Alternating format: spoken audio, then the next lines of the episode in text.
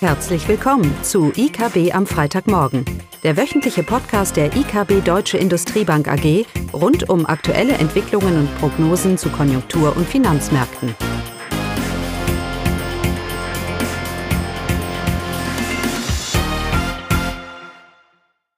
Willkommen zu IKB am Freitagmorgen mit mir, Caroline Vogt. Heute kurz zum FED-Meeting vom Mittwoch und dann zu den Rohstoffpreisen als Treiber für Inflation. Die Fed hat jetzt erstmals in dieser Woche seit Beginn der Krise signalisiert, dass es 2023 eine Leitzinserhöhung geben könnte. Bislang hatte sie im Mittel eine Zinswende erst ein Jahr später angepeilt. Ihre Ankaufprogramme will sie beibehalten, bis erhebliche Fortschritte bei Preisstabilität und Beschäftigung erreicht sind. Zugleich erhöhte die Zentralbank ihre Inflationsprognose für das laufende Jahr deutlich auf 3,4 Prozent. Im März war die Fed ja noch von 2,4 Prozent ausgegangen. Die Notenbank versuchte aber, Sorgen vor einer womöglich zu hohen Inflation entgegenzutreten. Fed-Chef Paul sagte, es handle sich um ein vorübergehendes Phänomen, so wie die EZB ja auch argumentiert. Die erhöhte Inflation sei Folge eines perfekten Sturms von starker Nachfrage und begrenztem Angebot.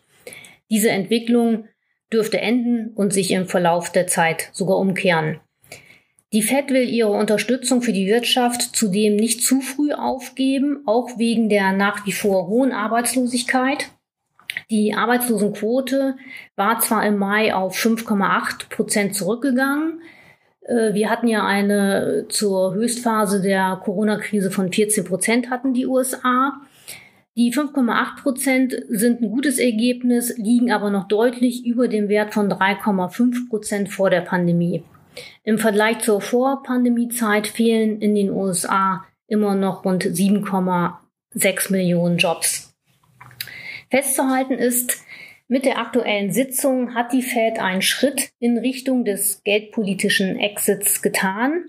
Wir gehen davon aus, dass das Anleihekaufprogramm im nächsten Jahr zurückgefahren wird, also das Tapering im nächsten Jahr beginnt und Mitte 2023 dann die Leitzinswende erfolgt.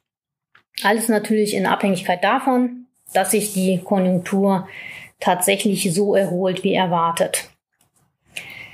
Ja, Inflation bleibt das Thema. Auch wir sehen eher eine vorübergehende und nicht nachhaltige inflationäre Entwicklung. Das hatten wir in den letzten Podcast-Folgen bereits diskutiert. Was wir weniger diskutiert haben, ist die aktuelle Rohstoffpreisentwicklung, die ja zum entscheidenden Treiber für die Inflationserwartungen werden kann. Der rasante Anstieg einiger Rohstoffpreise befeuert ja die Inflationserwartungen immens. Hierzu finden Sie auch einige Abbildungen zu den Rohstoffpreisen in der beigefügten PowerPoint-Präsentation.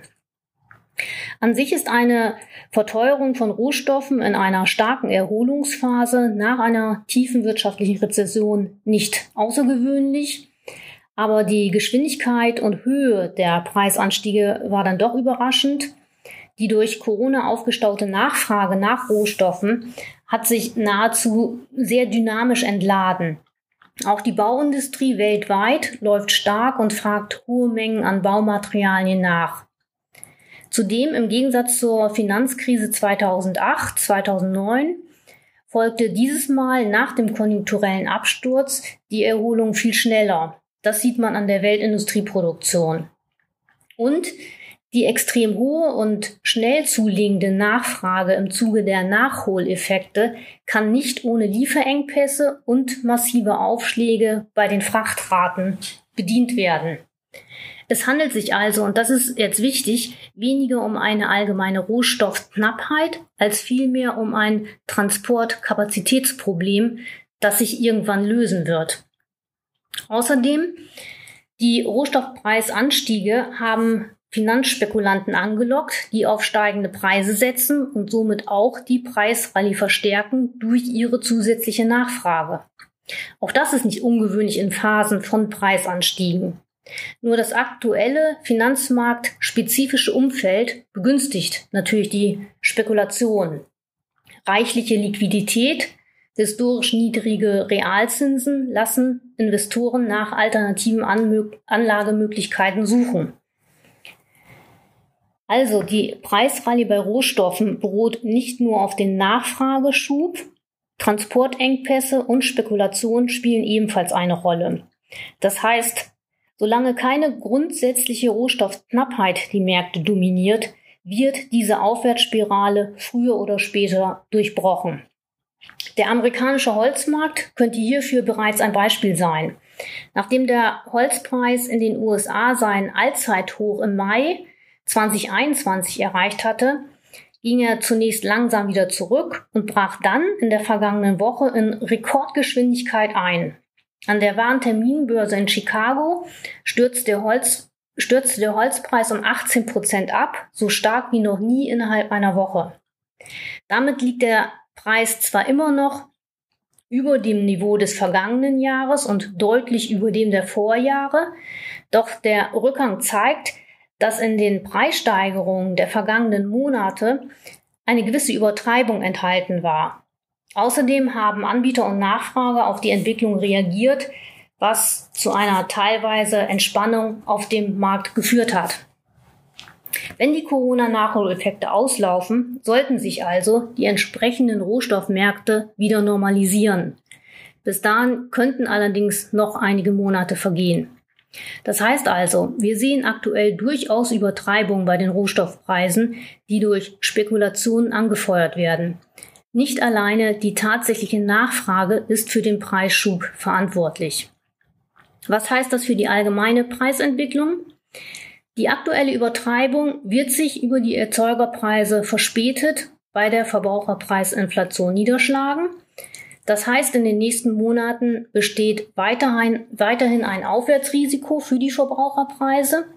Die Inflation, getrieben durch aktuelle hohe Rohstoffpreise, kann in den nächsten Monaten nach oben überraschen. In Deutschland ist durchaus als Monatswert eine Verbraucherpreisinflation von über 4% denkbar. Die Übertreibungen an den Rohstoffmärkten werden sich aber zunehmend auflösen. Und das Spekulieren auf steigende Preise wird schnell nachlassen, wie sich am Beispiel des amerikanischen Holzmarktes ja gezeigt hat. Das bedeutet dann natürlich weniger Druck auf die Erzeugerpreise und damit auf die Konsumenteninflation. Die daraus resultierenden Basiseffekte, hohe Preise in 2021, aber niedrigere in 2022, könnten dann die Inflation 2022, also im nächsten Jahr, deutlicher dämpfen, als derzeit erwartet wird. Also was bleibt zum Abschluss festzuhalten? Es spricht vieles dafür, dass in den nächsten Monaten die Inflation durchaus kräftiger zulegen wird. Im nächsten Jahr könnte sie dann aber durchaus nach unten wieder überraschen. Ja, das war's von mir und wie immer ein schönes Wochenende. Das war das wöchentliche IKB am Freitagmorgen. Sie wollen immer über neue Ausgaben informiert bleiben? Dann direkt den Podcast abonnieren. Oder besuchen Sie uns unter www.ikb-blog.de slash podcast.